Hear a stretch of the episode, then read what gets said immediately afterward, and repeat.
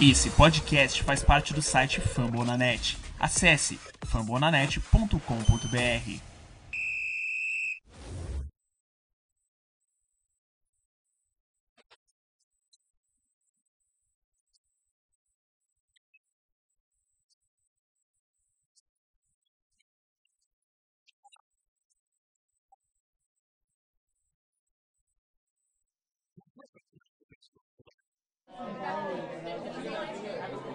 Está começando mais um Greencast Brasil.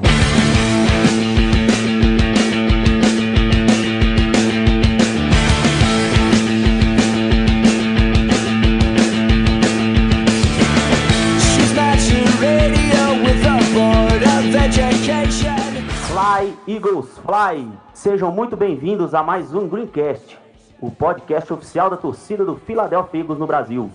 Eu sou o Thiago Lanes e este é o nosso programa de número 21. E hoje iremos fazer uma análise da vitória sobre o New York Football Giants em jogo válido pela semana 6 da NFL. E para me ajudar nessa função, eu tenho a honra de compartilhar a mesa o Guilherme Paglia. E aí, Gui? Fala, meu primo. Satisfação estar aqui mais uma vez. Um alô aí para todos os ouvintes do Greencast que estão fazendo esse negócio acontecer.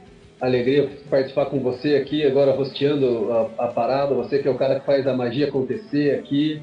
Vamos embora, vamos tocar fogo nesse mais, mais esse programa aí. Analisar essa vitória deliciosa contra o nosso rival de divisão. Nada como pegar os anões de Nova York para reguer na temporada, né? É, mais uma na conta pro freguês. Nós jogamos em casa nove jogos durante o ano. então vamos lá. Antes de começar o programa, se liga nos recados aí. Sobe o som.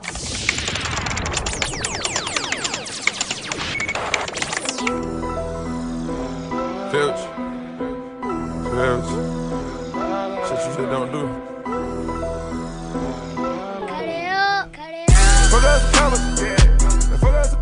Torcedor do Eagles, não deixe de assinar o feed do nosso programa no iTunes ou no seu agregador de podcast preferido. Nos assinando, você não perderá nenhum novo episódio do Greencast e terá acesso a todos os nossos programas anteriores. Não esqueçam também de nos seguir no Twitter e também agora no Instagram. Em ambas as mídias, a nossa página oficial é GreencastBR.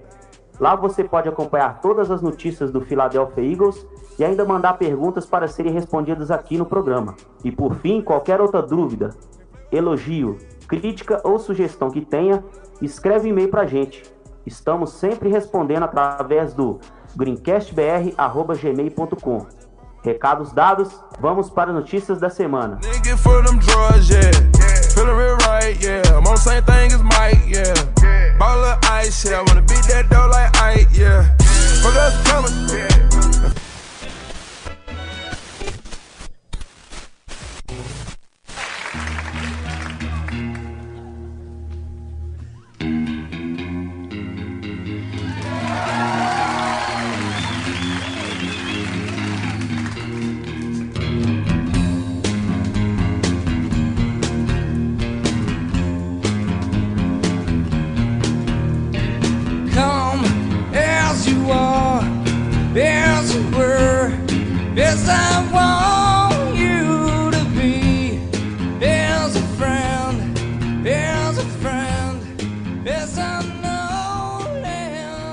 A primeira notícia é que o Eagles trouxe de volta o Dexter McDougall, o cornerback, e cortou o Destiny Veil. O que, que você acha sobre esse move? Surpreendeu um pouco eles cortarem o Destiny Veal, justamente no jogo depois que ele fez o primeiro sec, mas ele é, vinha participando bem pouco do jogo, é, dava pra ver que não era muito confiável, e o Dexter McDougall acho que tem a ver com a lesão do Sidney Jones, né?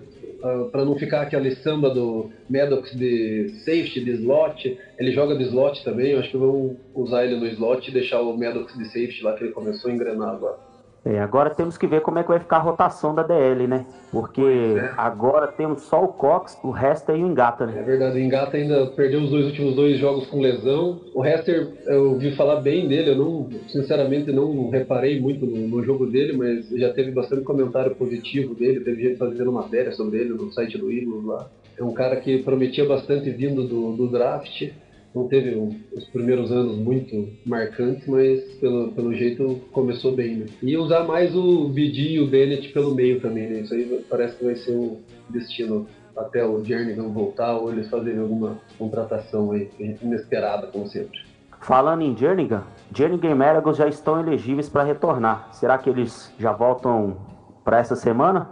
É, a partir dessa semana agora eles podem ser reativados, né? O, mas a gente não tem muita notícia sobre como está a saúde deles na, na realidade. O, o Mergos parece que. Eu acredito que nem volte mais. Parece que ele tá meio com preguiça nessa recuperação dele, meio velho aí, já deu o que tinha que dar. E o Jerningham parece que apareceu no treino lá hoje pela primeira vez, mas também não, não treinou, né? Só tava lá presente, ninguém fala nada, eles falam que tem esperança nele, mas pelo que parece, ele não tá muito próximo de voltar, não. Isso aí. Próxima notícia: Jason Pires com lesão no bíceps volta aos treinos, hoje, né, já voltou aos treinos, mas está com dor no quadríceps. Mas o, o coach de OL, o Stoutland, disse que ele vai para o jogo assim mesmo. E é um reforço essencial para nossa OL, né? É, o bicho é um guerreiro, né? 30 e muitos anos voltando de é, lesão no ligamento. Como, por estar com a lesão no ligamento em uma perna, ele acabou forçando um pouco a outra, daí teve é, problema no quad. Daí agora teve lesão no bíceps, uma lesão que normalmente os caras, quando estão com esse tipo de lesão, não joga, mas uh, os caras falaram que ele não é esperado para perder nenhum jogo. Não sei se é o melhor, né? Ficar forçando ele, ele tudo lesionado, tudo cagado, assim, mas prova que o comprometimento dele com o time, prova que ele é um guerreiro mesmo, um líder e a presença dele ali, mesmo que não seja no teu top de desempenho, é, sem dúvida faz diferença, né? Para o time se motivar de alguma forma é um líder. Né? Se bem que eu fiquei feliz com o Vartai no jogo, mas a gente vai comentar isso durante o podcast. Próxima notícia: é, assinamos com o BJ Belo, é, linebacker ex-Browns, para o Practice Squad. A última notícia da, dessa semana é que Sidney Jones provavelmente ficará fora por algumas semanas. Uma lesão no tendão, né? Vai tirar ele fora e ele tá week to week no injury. O que, que você acha sobre essa baixa considerável do Sidney Jones. Pois é, né, cara? É triste porque acumula com a do Rodney McLeod. Ele é um cara que vinha jogando bem, teve um jogo meio abaixo contra o Vikings, mas estava jogando bem, ele estava sendo bastante útil ali. Ele ter saído na metade do, do, último jogo já fez aquele, aquela dança das cadeiras, já foi o Maddox para ali, teve que jogar o Douglas de, de safety deu para ver que o Douglas não estava muito bem adaptado, a gente vai falar um pouco mais disso. É preocupante, né, cara? A gente já estava meio em desfalque na secundária, era um negócio que não podia acontecer agora, mas vamos esperar que os treinadores lá e as reposições consigam suprir essa ausência sem sentir muita dor. Então é isso aí. Agora que vocês já estão atualizados de todas as notícias do Eagles, vamos comentar o jogo. Sobe o som. We never lost control. The face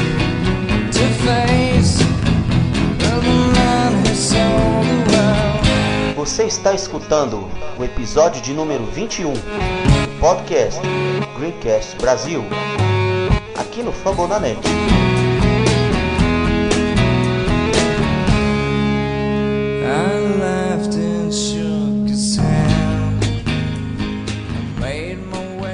Eagles vence o New York Giants por 34 a 3 no Thursday Night Football. E foi uma partida que lembrou aquele Eagles da temporada passada que a gente sentiu falta nos cinco primeiros jogos, creio eu. E a gente viu o Carson Wentz jogando em altíssimo nível. O Philadelphia Eagles dominou amplamente a partida, não deu chance pro Giants hora nenhuma. Mesmo o Saquon Barkley, running back do Giants, tendo mais de 200 jardas de scrimmage, não foi suficiente para bater o Eagles. A defesa forçou turnovers, que é um, um, um ponto importante, coisa que não estava acontecendo. A primeira jogada do Eli Manning foi interceptação, né?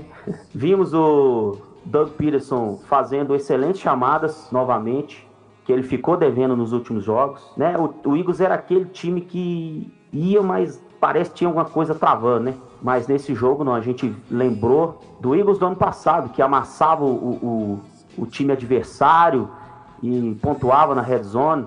A terceiras descidas o time convertia 60%, 70% e nesse jogo não foi diferente. E, então o que, que, você, que, que você me dá um panorama inicial aí desse, dessa partida, Gui? É, você falou, bem dizer, tudo aí mesmo, né, cara? Foi um jogo contra um time medonho. Você vê que a gente tinha um pouco de preocupação com o Giants por causa dos estrelas dele.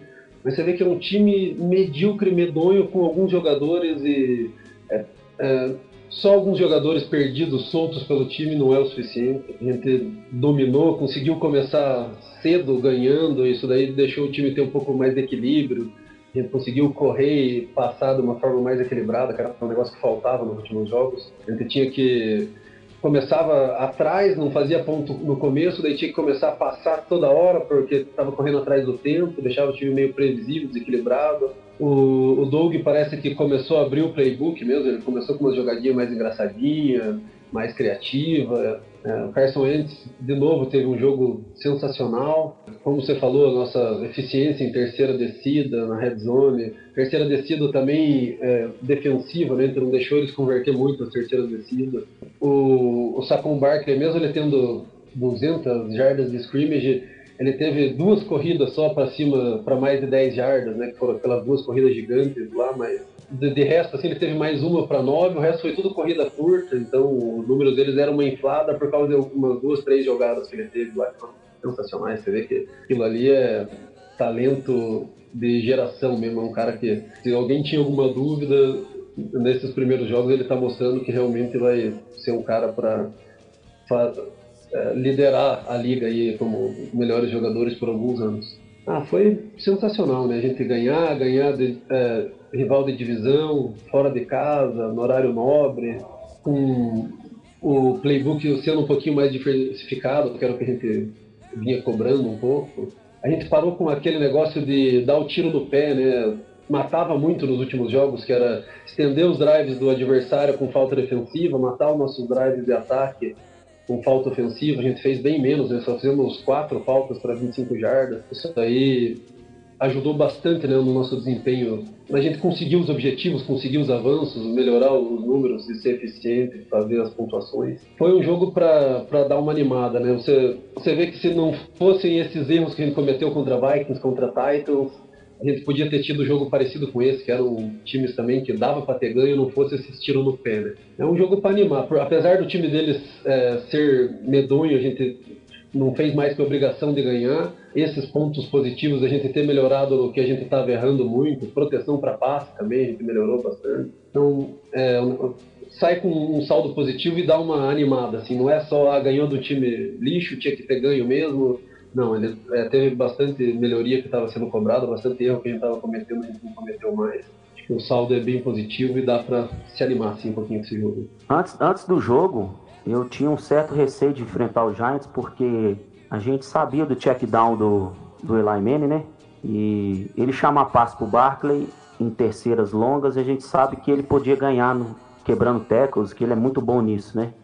E ano passado o Eli Manning castigou a secundária nossa com passe curto, com rotas curtas e a gente com a, com a, com a secundária jogando o que estava jogando esses cinco primeiros jogos, bateu um receio sim, cara. Eu achei que o Eli Manning ia estuprar a secundária nossa, com o Odell Beckham Jr., com Shelton, aquele Sterling Shepard, né, com o tie-end deles lá que é bom, e o Saquon Barkley no jogo corrido, eu achei que eles iam maltratar a defesa, viu, velho? E não foi isso que a gente viu. Ainda bem.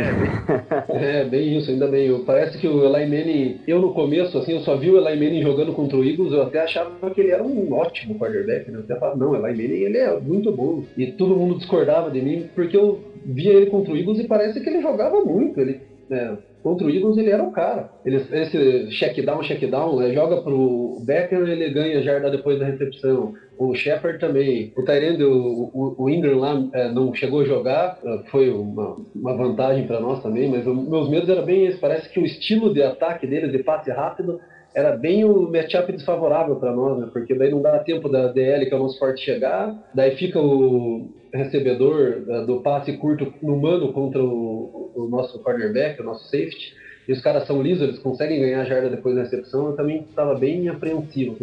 É um time ruim, tem, tem mostrado péssimos jogos aí, mas eles mostraram algumas coisas boas que parece que é meio que a gente não sabe defender bem. Mas a, a linha ofensiva deles é medonha, né? Eles têm aquele Hulk, Will Hernandez, que é o único que salva lá. e não foi suficiente para conter. Ele estava chegando muito rápido nele. Ele, e o Eli Manning é aquele que tem medo da pressão, né? ele já começa a se desesperar um metro, um, meio segundo antes do que deveria. Então é, deu tudo certo, os medos não foram concretizados. O jogo defensivo nosso também foi um pouco mais variado, não foi naquele mesmo esquema que vinha dando meio errado nos últimos jogos, foi uma mistura dele com um pouco do ano passado.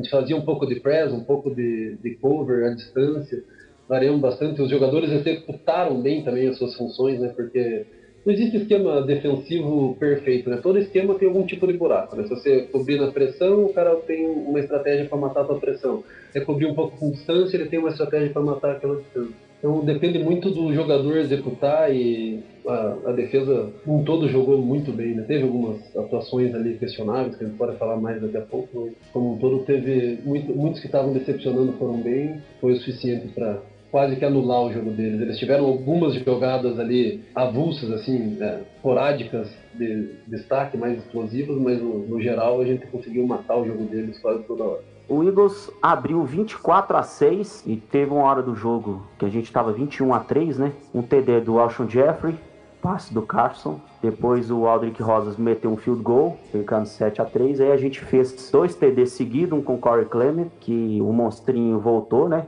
tá vindo de lesão. Ele ajuda demais o jogo corrido nosso. Ainda mais agora sem o Ajay. Ele vai.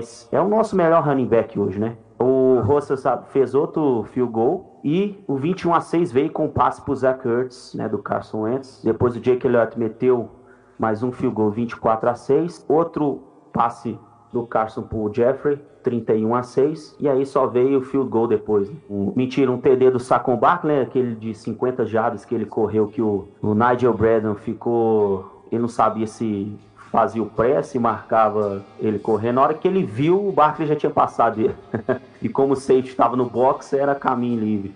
Mas essa foi, eu, eu acho que foi a única jogada explosiva assim que a, que a nossa defesa engoliu. Fora um, um screen que o. Screen não, quando o running back ele sai para receber o passe, né? Ele finge o bloqueio, sai para receber o passe. Ele correu ali umas, sei lá, uns 70 jardas, será? Foi as duas únicas jogadas assim, explosivas, né, do Giants. Placar final 34 a 13. É, eu acho que tirando assim do, desse scoreboard aí que você narrou, você vê que os três touchdowns do Eagles foram jogadas muito bem desenhadas, né? Talvez a primeira tenha um pouco de improviso, né? Um pouco de Carson Wentz voltando a ser mito, né? Ele sai, vai lá para a direita, faz aquele passe para dentro, né, no, na contra, no contrapé, que aquele, a maioria dos quarterbacks que faz esse tipo de passe, ele está correndo o risco de ser interceptado ali de 80% de chance. Né? Na NFL, se tiver cinco quarterbacks que fazem esse, esse lance, é muito. E o Carcinho é um deles. É verdade, é jogada de gênio, né? Ele, cada jogo que passa, ele não teve nenhum jogo que você fala que ele foi mal, né? Ele mostrava algumas coisinhas que tinha desculpa, assim, um pouco de ferrugem, um pouco de demora na leitura, mas todo jogo ele foi bem. Não tinha como você criticar a atuação dele em nenhum jogo. Você vê que cada dia ele melhora, cada dia ele dá mais amostras de que tá voltando aquela forma de MVP do ano passado e animador demais. Né? Aquele passe, é bem o que você falou, é poucos conseguem fazer e mesmo esses que conseguem fazer ainda tem chance de errar, né? O cara tem que ter guts, né? Que eles dizem lá, tem que ser, é, tem que ter culhões para fazer esse tipo de passe. Mostrou um pouco de inteligência do Jeffrey também, que tinha uma rota inicial, viu que a jogada se prolongou, ele foi pro soft spot ali. Foi sensacional, né? E o do Ertz também, ele fez uma rota corner lá que o Jenner Jenkins ficou a ver navio, né? Ele ameaçou que ia pro, pro slant, pro meio, o Jenkins comprou, ele foi para a rota corner sozinho, livre, pegou com segurança, passe perfeito também. Aquele screen também pro Jeffrey na linha de uma jarda, que aquela tipo de jogada diferente, né, que você não vê todo dia. Os defensores não, não sabiam o que fazer, não marcaram, não acompanharam, ficaram assistindo. É um jogo que o Doug Peterson começou a tirar uns coelhinhos da cartola, o Carson Wentz também. Finalmente, é, né? É, finalmente, exatamente. É o que a gente falou no, nas primeiras semanas. Parece às vezes que o Doug fica guardando um pouco o jogo, né? Parece que ele não quer tirar todos os coelhos da cartola nas primeiras semanas, porque as primeiras quatro semanas é hora que o cara começa a ter uma tape, né? Pra te analisar, pra saber como você funciona. Parece que ele faz aquelas quatro primeiras semanas para mostrar uma tape do que ele não vai fazer mais durante o ano, né? Parece que ele quer esconder o jogo mesmo e dificultar para ser marcado. Mas isso dá uma raiva, dá, viu? Ah, nossa. No ano passado ainda a gente fez 3-1, né? Foi uma vitória boa contra o Redskins. O placar enganou, perdemos do Kansas City, daí teve dois jogos apertadinhos contra o Chargers e Giants, que ganhamos ali naquele desespero. Mas esse ano não foi bem assim, né? Então, acho que ele demorou um pouco para começar a tirar esses coelhos da cartola mesmo. E tomara que agora isso daí continue, né? E principalmente os erros que era o que estava matando, mesmo que não fosse tão geniais as chamadas nas primeiras semanas, era jogos que quase todos dava para ganhar, né? Dava para perder alguns que nós ganhamos também, mas era quase todos os jogos dava para ganhar se não fosse os tiros no pé que a gente estava dando. Parando com os tiros no pé e dando uma diversificada no, nas chamadas de jogo, no, no estilo de jogo. A gente tem um elenco que é inquestionável de potencial aí para estar tá entre as cabeças aí para os playoffs e talvez até ir longe. Só precisamos errar menos, executar melhor. Stats finais da partida: o Eagles teve 379 jardas totais, sendo que foram 271 passadas e 108 corridas. E incrível que o Giants teve mais jardas totais, 401 e 254 passadas e 147 corridas. Mas o que me chama atenção é que até a semana 6, o Eagles voltou a ser o time com maior tempo de posse de bola da NFL. Só nesse jogo contra o Giants foi 32 minutos. No ano inteiro, 33 minutos e 42 segundos. Quer dizer, a gente está mantendo o ataque em campo, mas por alguma, é, igual você disse, falhas de chamada errada, faltas, o ataque anda para trás. Isso atrapalhou muito a gente. Mas ainda bem que esse, o time de, do ano passado voltou nessa partida. Pode ser o que você falou, estratégia do Doug de dar um tape e depois executar outra coisa né? Ou pode ser mais execução mesmo nas partidas, mas o Eagles voltou e, e a esperança é que repita essa atuação agora daqui para frente, porque o time embalou, né?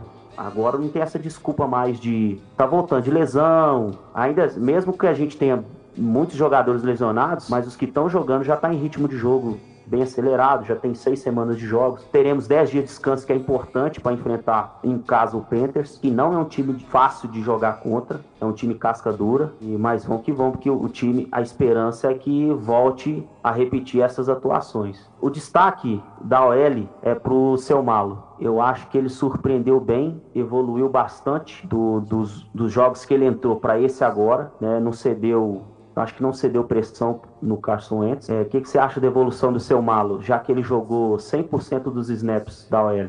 É, eu, eu daria o mesmo destaque, destaque também para a OL. O seu Malo ele começou no último jogo cedendo ali pressão nos dois primeiros drives. Era, teve seis jogadas, foi cinco pressões, foi um negócio que eles falou: Meu Deus do céu, vai virar um caos de novo mas parece que depois daqueles primeiros drives ali, ele começou a entrar no jogo, começou a, a, melhorar. E nesse jogo ele cedeu duas pressões não muito grandes, mas não cedeu, não deixou nenhum hit, não deixou nenhum sec. Mostrou fisicalidade, é, velocidade e força também para abrir espaço para corrida. Ele está fazendo a gente entender a escolha do coach Stauffman para ele virar titular no lugar do que Ele é, é um cara que merece esse destaque mesmo, que ele vem junto com ele um monte de desconfiança, né, por causa do ano passado, que foi terrível. Tinha muita esperança por ele ser uma escolha de terceiro round, etc. Mas é um cara que, desde o do começo do último jogo que ele foi mal até o, o que aconteceu no final do último jogo e esse jogo inteiro, ele está mostrando o porquê dele ter ganho posição. Ele é um destaque bem positivo mesmo, um cara que não comprometeu e muito pelo contrário é, foi muito valioso ali para as coisas funcionarem. Ele fez a posição dele muito bem, ajudou a linha ofensiva que tem que funcionar em conjunto. Não adianta um cara ir bem e o resto ir mal. Mas se um vai mal, o resto acaba sendo prejudicado, né? Então ele merece mesmo esse destaque que você deu, eu tenho a mesma visão. É, a OL jogou muito bem, eu gostei muito do jogo do OL. Teve um, um outro lance ali que teve uma falha de, de entendimento da jogada, mas no geral fizeram um ótimo trabalho, lembrando aquela OL do ano passado, né, que fazia de tudo para proteger o Wentz. A OL é o setor, a OL e a DL, né, nossas duas linhas são os setores mais badalados, né, os setores mais caros do time, é, da onde a gente põe mais esperança, né, então qualquer coisa menos do que ótimo que eles fizeram e já é um pouco de decepção. Jason Peters parece que ele está sentindo um pouco da lesão, ele talvez tenha sido o ponto mais baixo da, da OL ali, que o acho que é Oliver Vernon, né, aquele edge defender do, do Giants, é um cara muito bom e no começo do jogo principalmente ali, ele estava engolindo o Jason Peters, era toda hora empurrando ele, toda hora o rush o Peter estava parecendo o Hulk na mão dele. Daí o Jason Peter estava cedendo pressão, cedendo pressão, mas segurando. A hora que ele saiu, entrou o Vaitai, o Oliver Vernon conseguiu fazer o único sec do jogo no, no mas como, como a gente comentou, né, dessa vez, num geral, ela protegeu bem melhor, abriu espaço para a corrida. É, nos últimos jogos estava numa média de 3, 4 sacks por jogo, 17 hits. Dessa vez teve, se eu não me engano, foram 4 QB hits e um sec só. Não teve tanta pressão o desempenho da OL que estava sendo tão cobrado realmente merece um destaque, um reconhecimento, porque... Vamos ser honestos, o Vaitai só cedeu aquele sec na... quando ele entrou e depois ele foi muito bem durante o jogo. É, é ele se ajustou ali e o, e o Ver não subiu na partida depois disso. É verdade. Não ouviu é falar mais do Verde. É, só complementando sobre o Vaitai, é, parece até um pecado falar isso, né? Mas apesar do sec que o Vaitai cedeu, ele pareceu até um upgrade ali de left tackle. A hora que saiu o Jason Peters entrou ele, pareceu que deu uma tranquilidade, por mais absurdo que isso pareça foi o sentimento que eu tive olhando o jogo na hora. Assim, eu reassisti o jogo uma vez e continuo com essa opinião, talvez. Não sou especialista, né, mas a impressão que eu tive foi, foi um pouco isso. O destaque dos wide receiver, tirando o Alshon Jeffrey, que não precisa destacar, que a gente já falou do score dele aqui, que ele meteu dois touchdowns, né? Foi a, a química dele com o Ents tá uma coisa assim espetacular. É, eu vou destacar o Jordan Matthews, que ele veio a conta grosso de muita gente assim, não muita gente, mas é, é, o Jordan Metz é aquele negócio, ou você ama ou você odeia, né? 880. Parte da galera detesta e parte da galera adora. Mas ele tá suprindo muito bem o rolo ali de quarto wide receiver e tá sendo um, uma arma boa de, de, de, escape pro Pruentes ali quando ele não acha os alvos principais, né? É, eu concordo bastante. Ele é, ele é tipo aquela carta na manga, aquela arma secreta, né? A hora que você não espera, você vê.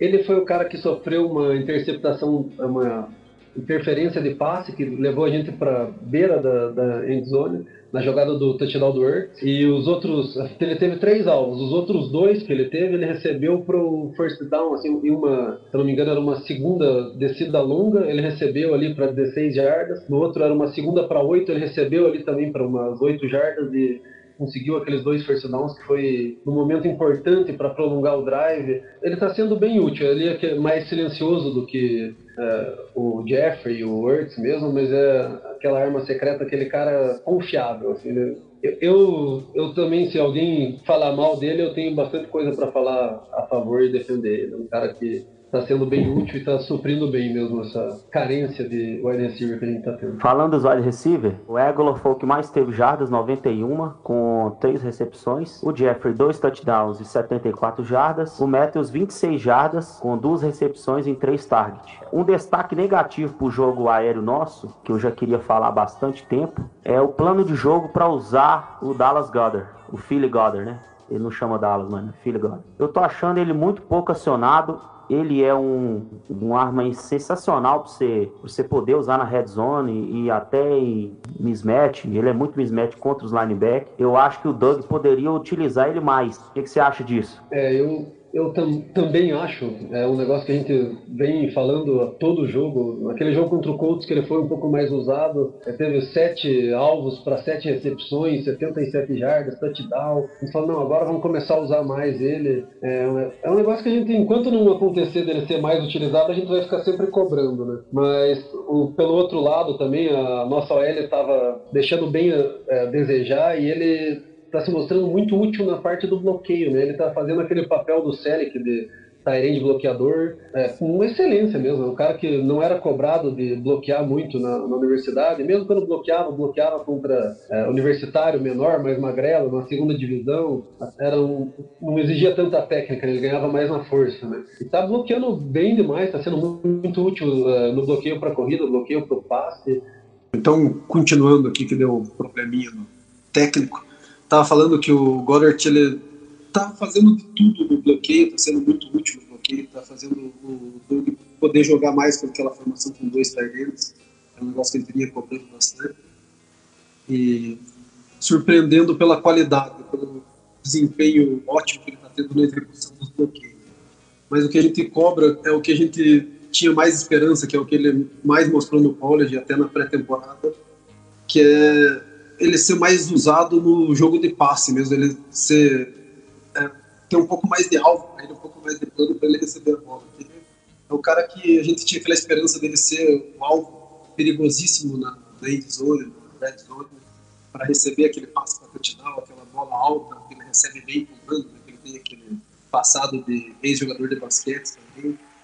E ele tem uma parada até que o Words não tem. Né? Eles, eles falam que eles são muito parecidos, mas ele mostrou muito potencial e o negócio que gente quer ver ele recebendo a bola e correndo depois com a bola, né? ganhando aquelas jardas depois da recepção.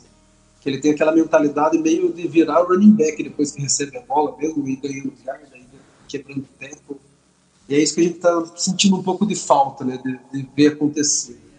O jogo ele é muito concentrado no Adam, no Ertz, no, no Jeffrey, mas acho que cabe ainda abrir um espacinho para ele também, para deixar o plano do jogo mais imprevisível, mais diversificado.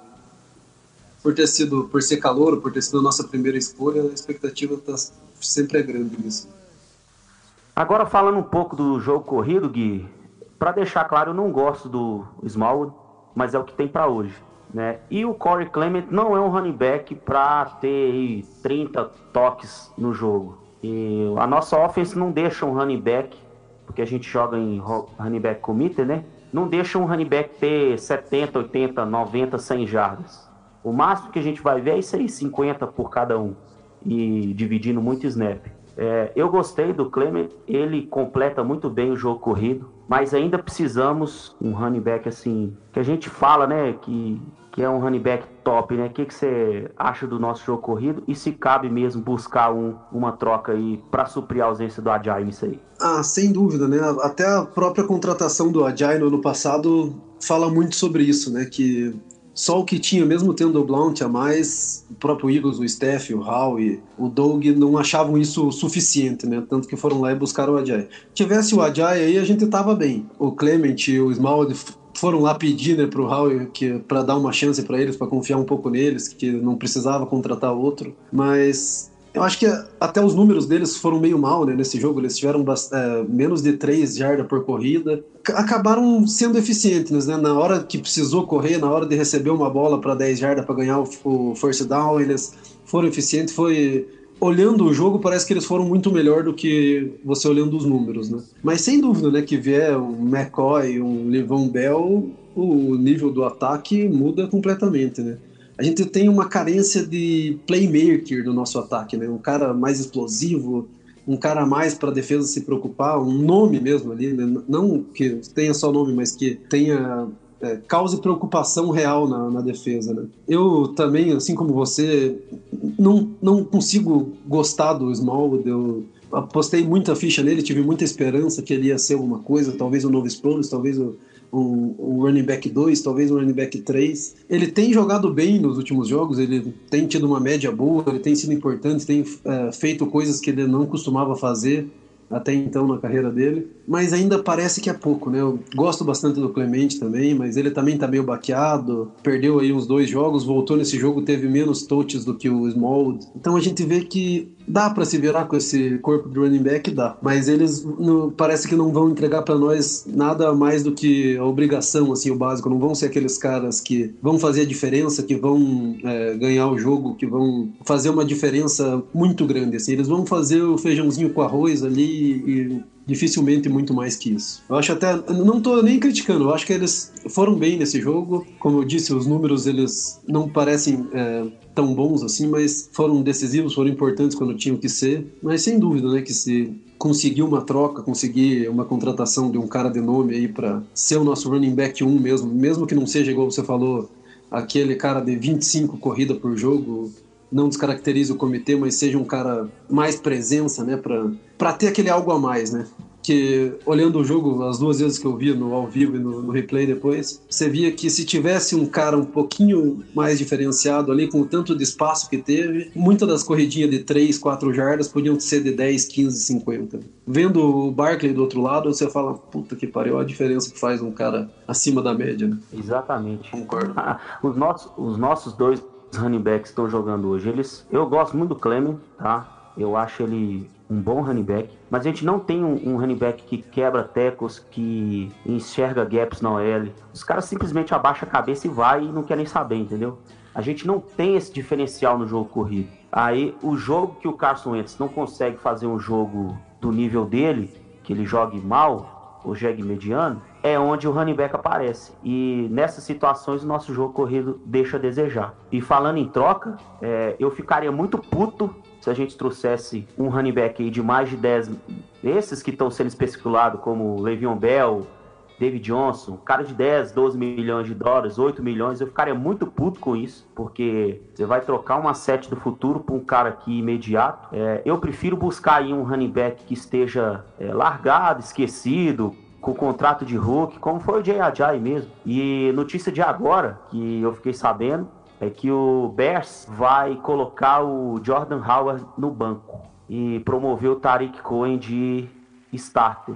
Isso é um bom sinal pra gente. Eu concordo bastante com o que você falou, porque até a gente contava bastante vantagem, né? Que é, a gente tinha um comitê de running back barato, então não gastava muito com running back, e mesmo assim funcionava bem. Lógico que a gente fica tentado com um McCoy, com um Bell, porque são os caras é, top da liga aí que fazem a diferença, mas foge um pouco da nossa característica, daquela nossa receita de sucesso, né? E é aquela mistura de emoção ali por querer ter um cara estrela com aquele, aquela decepção de fugir um pouco da receita de sucesso, de começar a começar a seguir por um caminho que talvez não seja o melhor de todos para se manter no auge por muito tempo. E o, o Howard, ele é, ele é meio ruim de recepção, né? Mas ele é um cara que supriria bem né? a ausência do Blount, do, do Ajay ali, aquele cara forte para ganhar aquelas jardas com força, com aquele terceira para um, quarta para um, é, contrato de calouro, ele foi um dos caras que foi especulado também, e ele indo pro banco agora pode ser um bom sinal para nós, né? Tomara que o Doug esteja atento. E... Só que eu tenho medo de falar muito, que parece que quanto mais a gente fala de alguém, menos ele tem chance de vir, né? Quanto todo mundo que a gente especula não vem, eles vêm, o Doug sempre, o Howie sempre contrata um cara que ninguém tava esperando, tira uma carta na manga e faz uma coisa diferente. Mas sem dúvida que o Jordan Howard era um, um cara que encaixaria perfeitamente na nossa estratégia de não pagar muito e na nossa carência de, de estilo de jogo. Tomara que o Rui consiga fazer uma jogadinha de mestre lá com o Bears e estuprar eles lá. Agora, finalizando um ataque para falar dele, do futuro Hall da Fama e nosso franchise quarterback, Carson Wentz. Vou pegar os stats dele. Wentz, 26 passes completados em 36 tentados, 278 jardas e 3 touchdowns, um sack. Ele também conseguiu correr duas vezes para 14 jardas. Eu olhei um número bem interessante do Wentz, que ele tá com um rating de 105 pelo site da NFL, mais ajustado ele sobe para 115, né, contando aqueles passes que são o PFF usa muito, né? O, o rating ajuste. 115 de rating, ele tá um pace para 4.500 jardas, mais de 30 touchdowns. Então, se pegar esse, o aproveitamento dele desses seis primeiros jogos e fazer uma projeção por 16, ele tá em quase 4.500 jardas. E a gente tem que lembrar que na história do Philadelphia não tem nenhum quarterback que passou de 4.000 jardas. O máximo foi o McNabb né, com 3.800 e pouco. O que falar mais do Carson Wentz, né, um terceiro anista que a cada ano que passa só vem levando seu seu futebol, né, e muita gente comparou ele com o Dak Prescott e sinto muito essa comparação, né. é, o Carson Wentz é uma alegria muito grande a gente ter ele no time, né, o cara que a gente sabe que é um dos mais cotados para estar tá no top, para estar tá na cadeira que está o Aaron Rodgers, o Tom Brady no, no, futuro bem próximo. Você vê que nesse começo de ano os caras estão falando muito de Goff, de Goff, de Mahomes, deixando o Wentz um pouquinho em segundo plano. Mas a gente que acompanha todo o jogo, a gente vê que o cara é muito fora da curva, né? Ele, mesmo voltando de lesão, ele tá. Parece que tá melhor em, tudo que a gente podia esperar. Ele teve um, pouquinho, o começo um pouquinho mais lento, mas ainda ótimo. Já, é, nesse jogo ele voltou a mostrar algumas coisas de genialidade do ano passado. Tá protegendo um pouco mais a bola, tá tendo menos interceptação. A química dele com o Jeffrey, com o Ertz, é um negócio sensacional, né? Que só, só vai elevar o, a carreira dos três aí nos próximos anos. Carson Wentz é maravilhoso mesmo, né? O cara que, tendo ele em campo, com ele jogando, você sente uma segurança que, mesmo a gente não estando bem, não estando ganhando o jogo, a qualquer momento ele pode virar, ele pode ganhar o jogo para nós. É um é um cara muito acima da média, né? Ele tem tudo para ter uma carreira brilhante e dar muitas alegrias para nós. Né? Nesse jogo ele foi sensacional, né? Como a gente falou, ele teve é, momentos de perfeição, de precisão, de genialidade que você não vê em todo o time da liga e você não vê em muitos times da liga nem parecido. Um cara fenomenal. Sendo um pouco mais bem protegido, ele é, também teve o QBR, né, que é a nota da ESPN lá, de 0 a 100. Nesse jogo foi a maior da carreira dele, teve 95. O rating da NFL nesse jogo foi 122. Tá começando a ler melhor blitz, é, sair um pouco melhor do, do pocket do que foi nas primeiras, nas primeiras rodadas. É um cara fora de série e cada, cada jogo que passa desses. É, ele jogou quatro só nesse ano. Ele mostra um pouco de evolução ainda mais. Você fala, cara, esse cara ainda pode ser melhor. Todo jogo ele vai lá e melhora em alguma coisa. É, força no braço, precisão, leitura de jogo, leitura de rota, colocamento da, da bola ali, né? A precisão no passe. O toque também na bola, né? Que eles chamam o touch, né? A bola vem que fica fácil de receber. Ela vem de um jeito doce pro recebedor, né? O recebedor recebe sorrindo. Um cara foda demais. E... Resumindo, me engravida, Carson Wentz. é tipo isso mesmo. Engravida de trigêmeos, meu. Ruivo maravilhoso. Seu ruivo. Então é isso aí, finalizando o ataque. A gente falou meio misturado no início defesa e ataque, porque a gente quer um, um, programa mais leve. Então é isso aí, finalizamos o ataque. Vamos falar brevemente sobre a defesa, porque tem muito programa ainda pela frente. Então se liga aí que a gente vai chamar o break rapidão.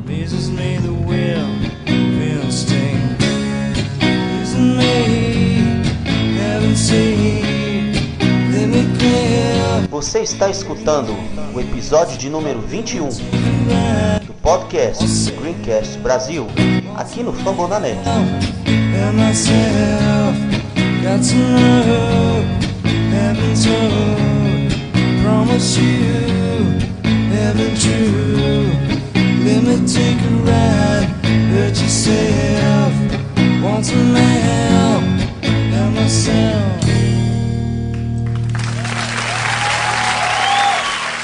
Passando agora para a defesa, uma análise rápida aqui, eu tenho alguns destaques, Gui. É o seguinte: nós temos que comentar a temporada que o Fletcher Cox está fazendo, que ele está jogando em nível de All-Pro, e o jogo que ele fez. Também a L do Giants é muito fraca, mas mesmo assim, é double block o tempo inteiro e o cara engole os dois caras e não tá nem aí.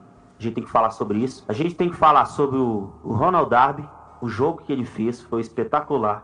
Anulou o Odell Beckham Jr. para acho que 13 jardas, se eu não me engano. Nós temos que falar da nova formação da secundária com o Razul Douglas de, de safety, que ele vai ser o safety agora para frente, até o Sidney Jones voltar, né? O safety que estava jogando, que era o Maddox, era improvisado de safety, agora ele vai voltar para nickelback, então o Razul Douglas vai, vai, assumir esse rolo de safety. E o Michael Bennett, que jogou muito bem com, contra o Giants. Então, primeiro sobre o Cox. É, o, o Cox, ele é um cara que a cada snap ele cria uma dor de cabeça pro, pro ataque adversário, né? O, o quarterback se apavora mesmo. Como você falou, não adianta pôr bloqueio duplo nele que ele vai passar o bloqueio duplo, ele passa um por vez, passa os dois de uma vez, e quando não passa, abre espaço pro outro. É um cara que todo snap faz alguma coisa é, importante, útil e impressionante, assim, né? o, o, Fletcher Cox, ele tá tendo a temporada com fome mesmo, né? com vontade de ganhar aquele jogador defensivo do ano e a cada jogo ele repete essa atuação. Não teve nenhum jogo ruim dele ainda, todo jogo foi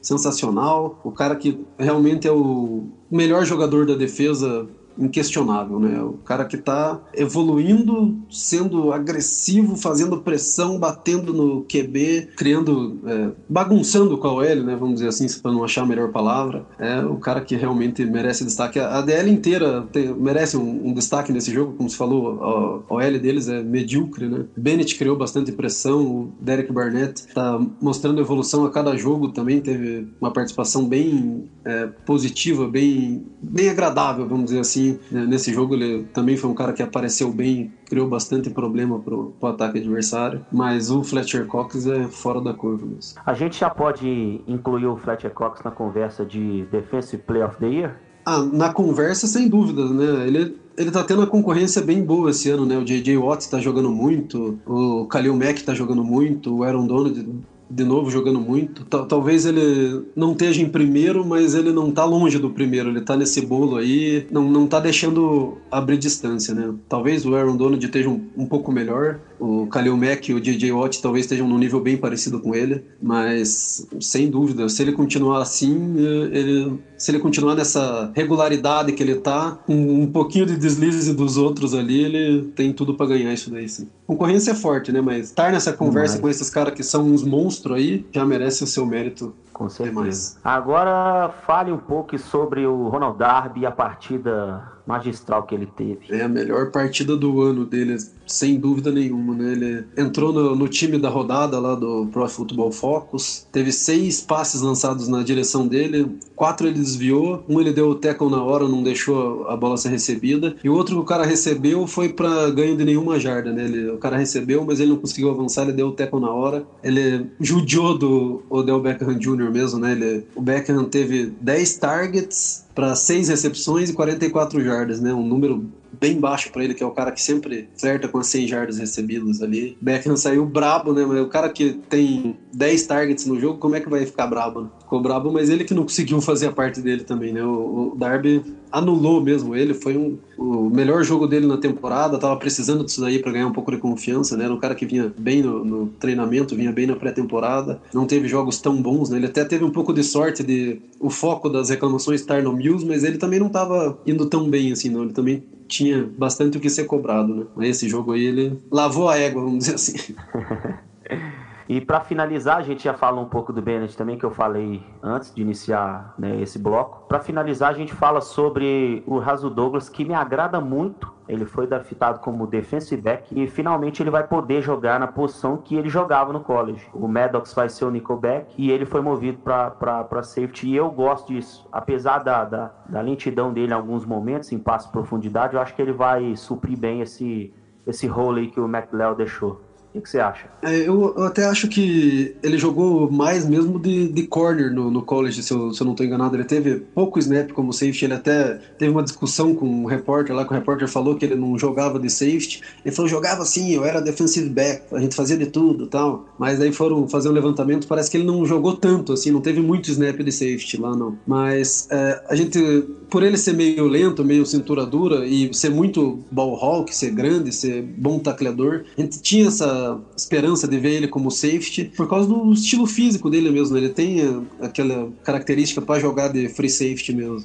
Nesse jogo que o Maddox estava indo bem até de, de free safety, acabou machucando o Jones, ele foi pro slot, foi bem também no slot. O, o tá, apesar do começo ele como safety não ter sido ótimo, ele também não, não, tá, não, não foi mal demais. Assim, ele tem, mostrou uma evolução boa nesse terceiro jogo. Tava indo bem, machucou o Jones, teve que ser movido pro slot, continuou indo bem no slot, mas daí a gente aconteceu o que a gente tanto pedia, né, de ou o Mills ou o Douglas de, de free safety. Ele, ele até deu uma mostrada que ele não tá muito adaptado com a posição dele, ele alinhava ali, na hora de alinhar, era toda hora o Hicks e o Bradham orientando ele, falando, não, fica aqui, faz isso aqui e tal. Naquele touchdown do, do Barkley, ele meio que errou o ângulo do tackle, o Barkley passou batido dele, mas é, não sei se vai ser ele mesmo o safety para continuar. É um cara que eu quero ver de safety, acho que ele pode dar boa de safety. Talvez com um treinamento de uma semana inteira, 10 dias aí, ele possa se, se dar um pouco melhor. Te- Teve, é, foi boa a atuação dele, apesar do- dos erros e dele mo- mostrar que está claramente não adaptado, não ter treinado muito nisso daí, provavelmente. Ele é um cara que a gente tem esperança, né? Porque um cara foi draftado no terceiro round, a gente queria ver jogar, então é um, é um cara que tem um monte de skill positivo e está bem subutilizado, né? Ele já está no terceiro ano dele, se eu não me engano, e só no banco. Então ele tendo essa oportunidade, tomara que ele consiga abraçar aí bem e ser aí um jogador pro futuro nessa posição nossa aí, que talvez ano que vem a gente tenha que cortar um pouquinho de cap e ele seja a solução de médio e longo prazo. Ali.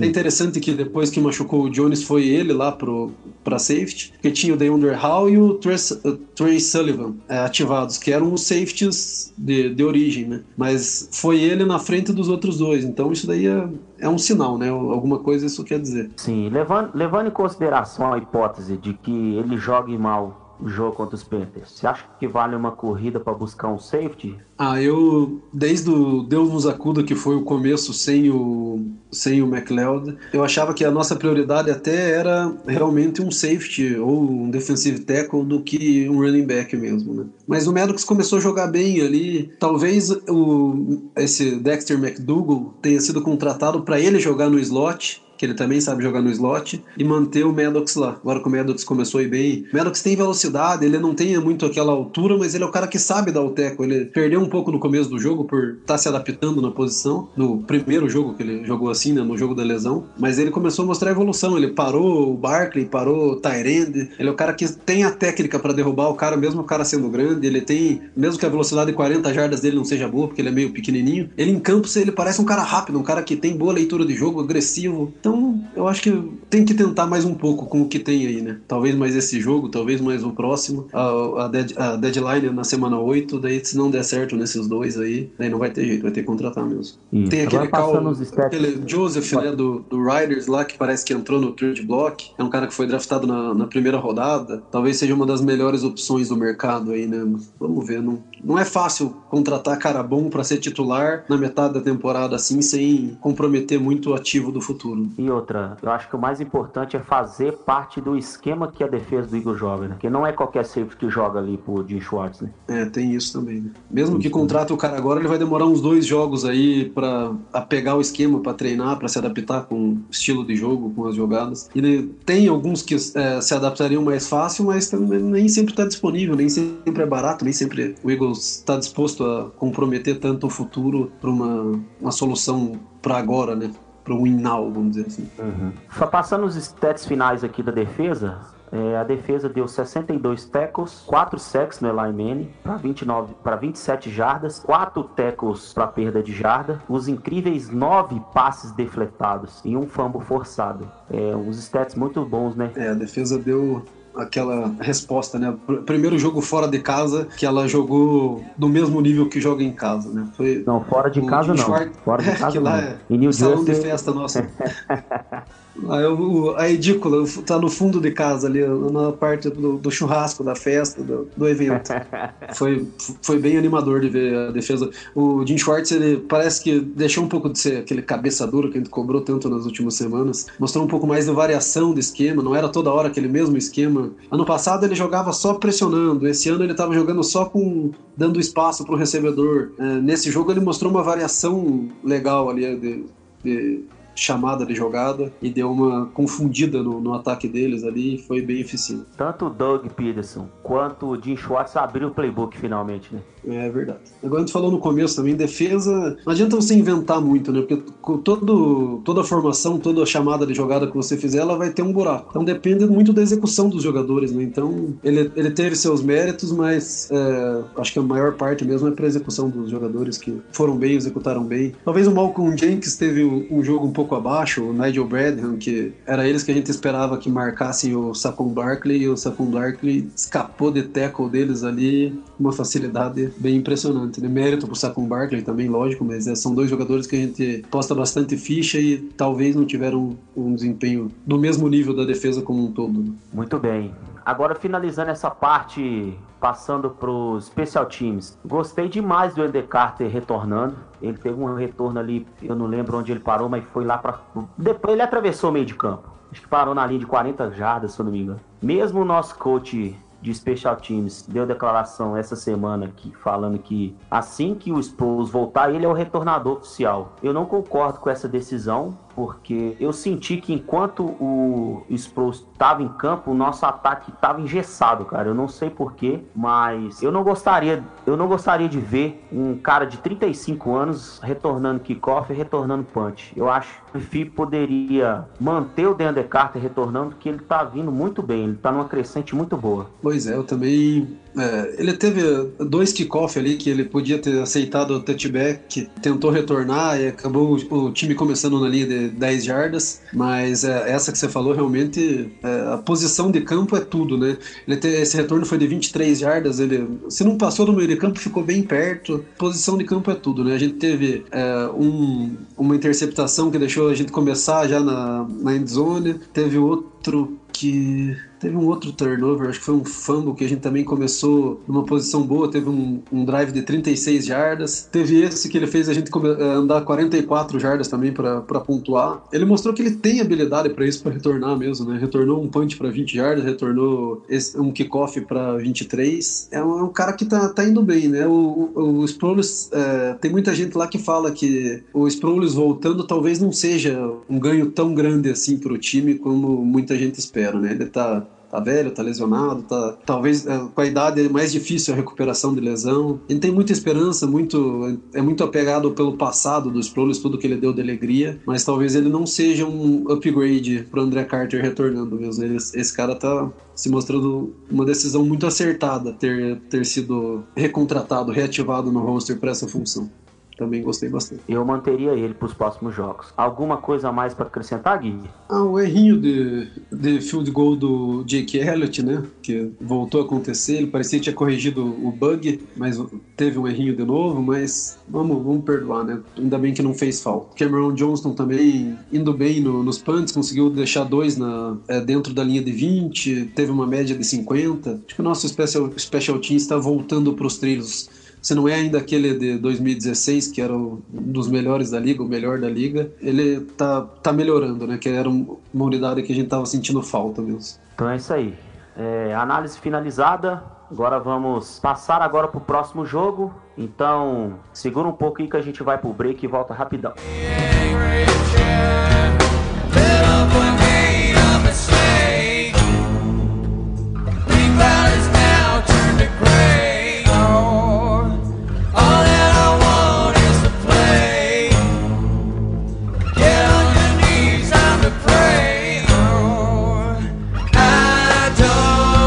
está escutando o episódio de número 21 do podcast Greencast Brasil, aqui no Fambonanet. Então é isso aí, depois dessa pequena pausa, vamos comentar agora um breve review sobre o próximo jogo, domingo, no Lincoln Financial Field, contra o Carolina Panthers, que já teve a bye, né? Já, já tiveram a bye. Eles estão 3 e 2, venceram os três jogos em casa e perderam os dois jogos que jogaram fora. E esse jogo é na Filadélfia, então é onde, onde a gente joga bem, onde a gente consegue impor o jogo. Vai ser um jogo difícil, eu, pre- eu prevejo jogo difícil, porque o, o Ken Newton é um QB difícil de sacar, ele improvisa muito bem na corrida, eu chamo ele de um running back que passa bola. A gente vai comentar brevemente sobre os stats aqui do ataque deles, mas um review geral que você tem pra falar sobre o Panthers, Gui? Ah, eu acho que é um time encardido, né? Ele joga de um jeito diferente do padrão, assim, né? eles têm um ataque um pouco fora do convencional. Isso que você falou é verdade. Eles não têm uma linha ofensiva tão boa, mas o estilo de jogo deles o, e o próprio é, estilo do Ken Newton é, dificulta bastante sacar ele. Agora, ainda mais com essa nova regra, vai, vai se tornar cada vez mais difícil sacar o Ken Newton, né? Porque ele é um cara grande, forte, rápido, tem um- uma boa percepção da pressão, consegue fugir bem, um cara que corre bem com a bola.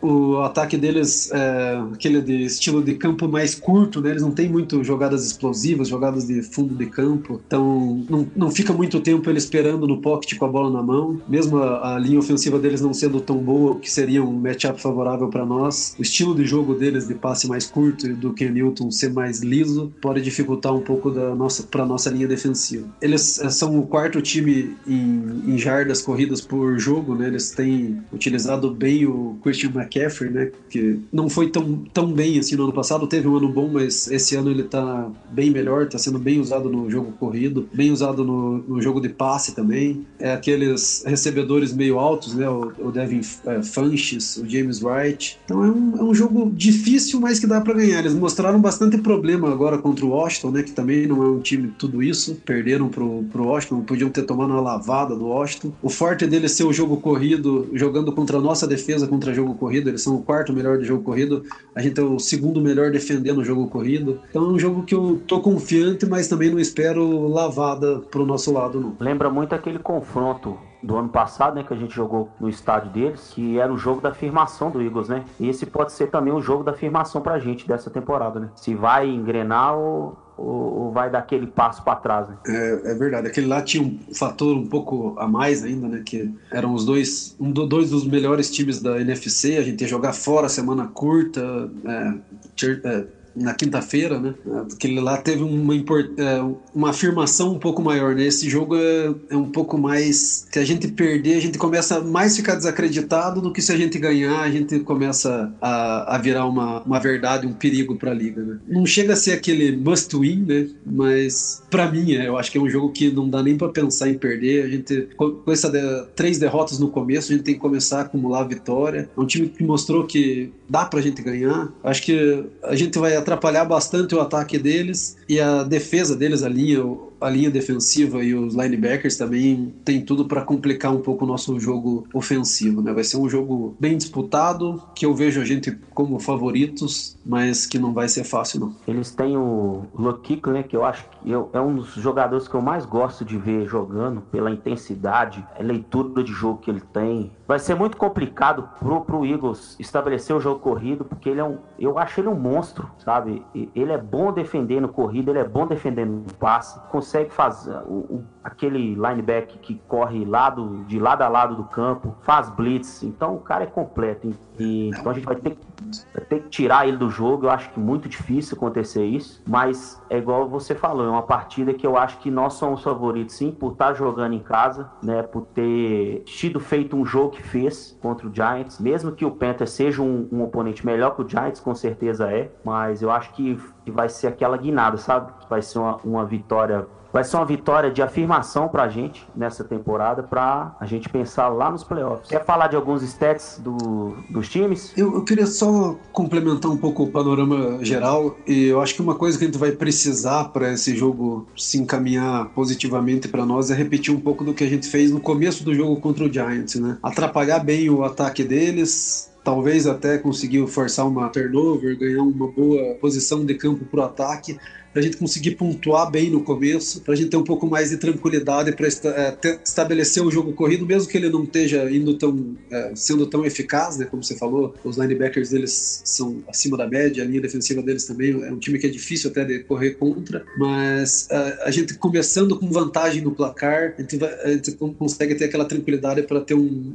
plano de jogo mais equilibrado e a partir daí a gente estar no controle do jogo, estar no controle do jogo contra eles e dentro de casa, eu acho que é um negócio extremamente importante. Falando de, falando de stats, que você comentou, eles são um time que estão em quase todos os stats na metade da tabela, assim, né? Ah, os pontos por jogo deles, eles são o 17 o A defesa em pontos por jogo, é, ela tá em décima, que menos cede pontos. É, jardas por jogo, eles são 22. Pontos por jogada, 15. Conversão de terceira e quarta descida, eles estão ali também na, na, faixa dos 20. São um time que marcam bem na, na, na red zone, estão em 13. Então é um time mediano, dá para dizer, como um todo. Assim, o, a defesa deles é um pouco melhor do que o ataque. O ataque é, é mais de mediano para ruim, o, o, a defesa é de mediano para boa, em, algum, em algumas coisas até top 10. Mas eu acho que o o, ponto mais forte deles, que é o jogo corrido, bate de frente com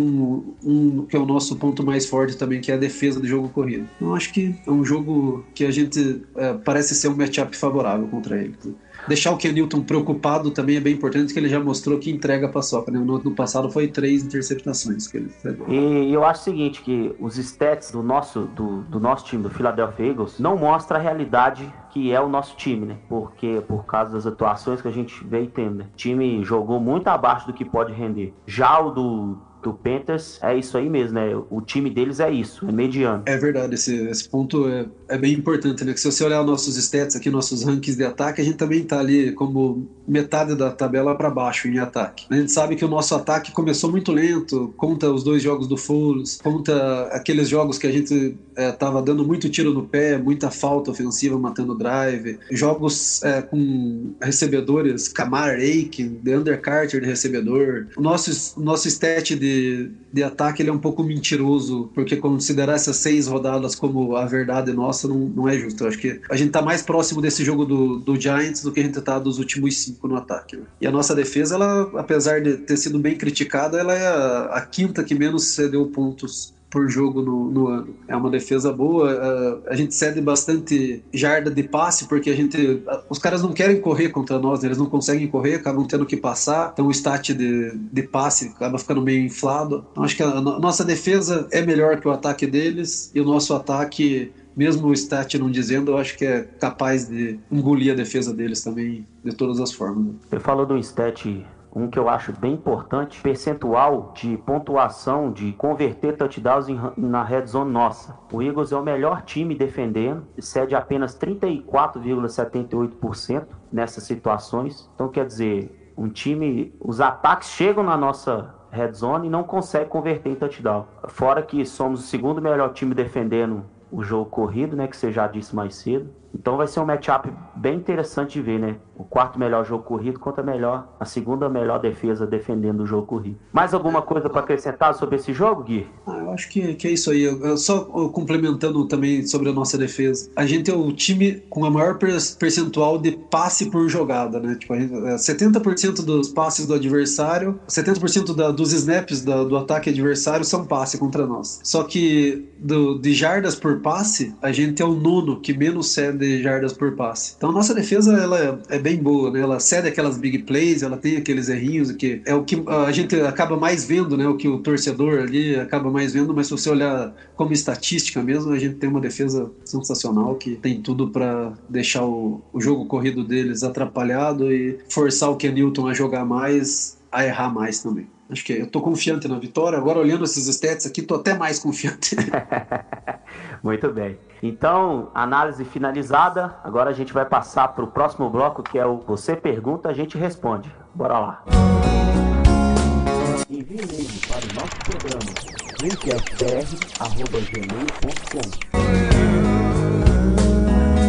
É isso aí. A primeira pergunta desse programa 21 vem do Bruno Fernandes 03 lá no Instagram e ele pergunta: para vocês, qual é a maior surpresa positiva no elenco? Vai lá, Gui. Então, cara, eu acho que a maior surpresa positiva não chega a ser realmente uma surpresa, porque a gente apostava bastante ficha nele. Eu acho que é o Sidney Jones. Ele vem correspondendo bem às expectativas. É um cara que tem jogado bem, não teve um bom jogo contra os Vikings, mas no, no, no geral, na minha percepção, na, na minha visão, e do, até do que eu escuto bastante lá da, dos analistas de Philly, ele é um cara que é, vem jogando muito bem, vem correspondendo às expectativas que tinham sobre ele. Para não ser injusto, eu acho que o Philly Goddard também, apesar de não estar sendo usado muito no, como alvo de passe, ele ali como Tyrande bloqueador, ele tem sido uma surpresa bem grata para nós, um, cara que está ajudando bastante nossa linha ofensiva, tanto para as jogadas de corrida como as de passe. Você tirou as palavras da minha boca. Eu ia falar do, do Philly Goddard, que essa é uma surpresa muito positiva. Ninguém esperava ele bloqueando do jeito que ele está fazendo, né? Porque ele, ele fez isso muito pouco no college. Ele era um, simplesmente um, um wide receiver, né? É, exatamente. A gente falou já até prolongadamente sobre ele já. Exatamente.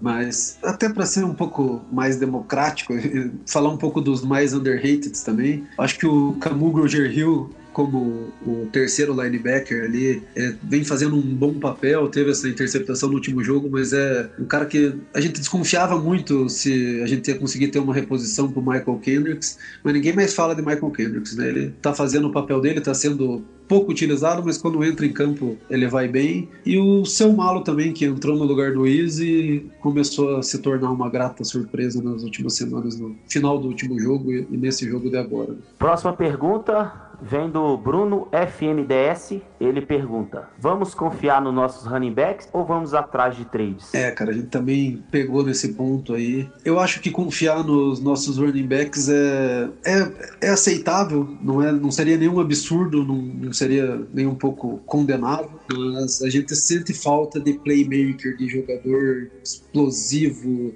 jogador que faça diferença no ataque, né? Uns cara mais explosivo ou que seja um recebedor de velocidade ou que seja um running back número um ali para fazer um pouco mais de diferença vindo do backfield e, e, tirar um pouco da pressão do Carson Wentz também. Eu acho que a gente precisa sim de um jogador que venha por trade e a minha aposta no momento é o Jordan Howard do Chicago Bears. Eu queria muito esse cara aqui, ele vai completar muito bem o backfield nosso, vai ser uma arma ali junto com o Clement para estabelecer o jogo corrido. Eu queria ele aqui, cara, por trade. Não por um valor caro, né? É lógico, mas sei lá, um terceiro round, um quarto. Acho que ele foi escolhido no quarto round, então, por estar em último ano de contrato, talvez ele não seja tão caro mesmo. Acho que durante esse programa ele subiu bem no meu ranking aqui. Ele está entre os primeiros também, entre os meus favoritos. Que o Howie faça acontecer de novo e deixe nós felizes. É isso aí.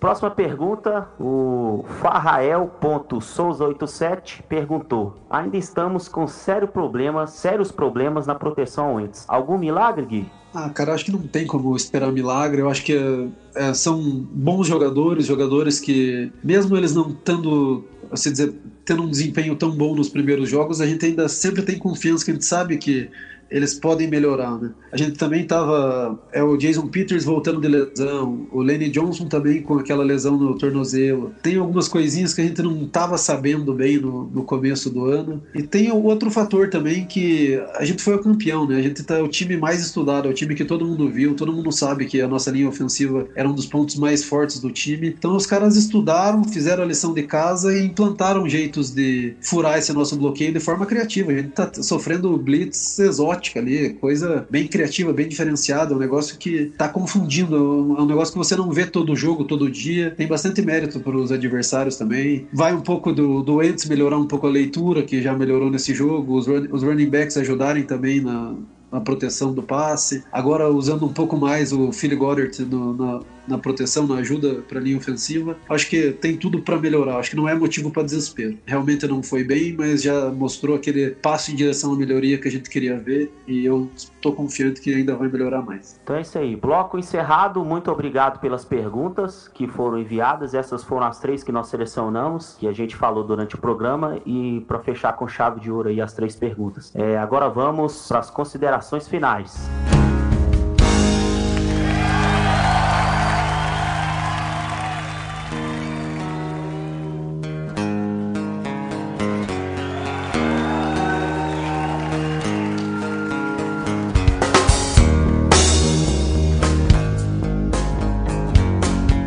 Agradecer a todos vocês que ficaram até agora, até esse, esse momento do podcast, escutando a nossa análise. Vamos encerrando o nosso programa de hoje. Muito obrigado pelo feedback que todo mundo está dando para gente. É muito engrandecedor ouvir de vocês. A gente faz isso porque a gente gosta do Eagles e é isso. A gente gosta de falar. Vamos, vamos que vamos para frente. Agradecer a participação do do Guilherme Paglia. Valeu, Gui, pela sua presença na mesa hoje. Eu que agradeço, Tiagão, agradecer mais uma vez os ouvintes, endossar um pouco disso que você falou. A gente faz com todo carinho, a gente quer fazer o melhor para todos os ouvintes, a gente está sempre aberto a sugestão, crítica, elogio. Uh, a gente faz com amor mesmo, a gente faz porque a gente gosta, porque a gente quer trazer informação em português para os fãs do Eagles no Brasil aqui, da melhor forma possível. Não deixe de, de fazer sugestão, fazer crítica se tiver. A gente está de coração aberto, não tem vaidade. Queremos estar tá sempre fazendo o melhor para vocês toda semana. Agradecer pelo, pela audiência, tá, tá sendo bem satisfatório mesmo. Os números da audiência estão tão bem altos, estão bem surpreendentes. Obrigado, Tiagão. Mandou bem aço aí no, na, no host. Prazer fazer esse programa com você pela primeira vez. Um abraço aí para todos os ouvintes que aguentaram nós até o final aí. Galera boa, valeu, até a próxima. É, mandar um abraço pro restante da turma, né, que faz parte do programa. O Iago, que tá meio impossibilitado nesse momento. E a gente vai tentando, né, tocar o programa, fazendo do nosso jeito, tentando chegar pelo menos a 10% do que ele fazia, né?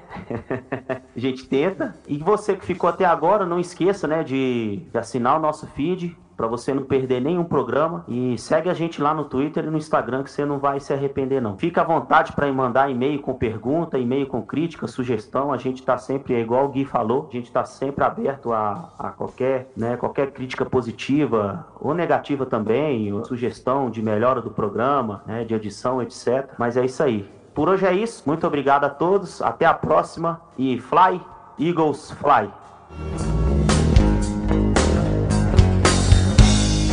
like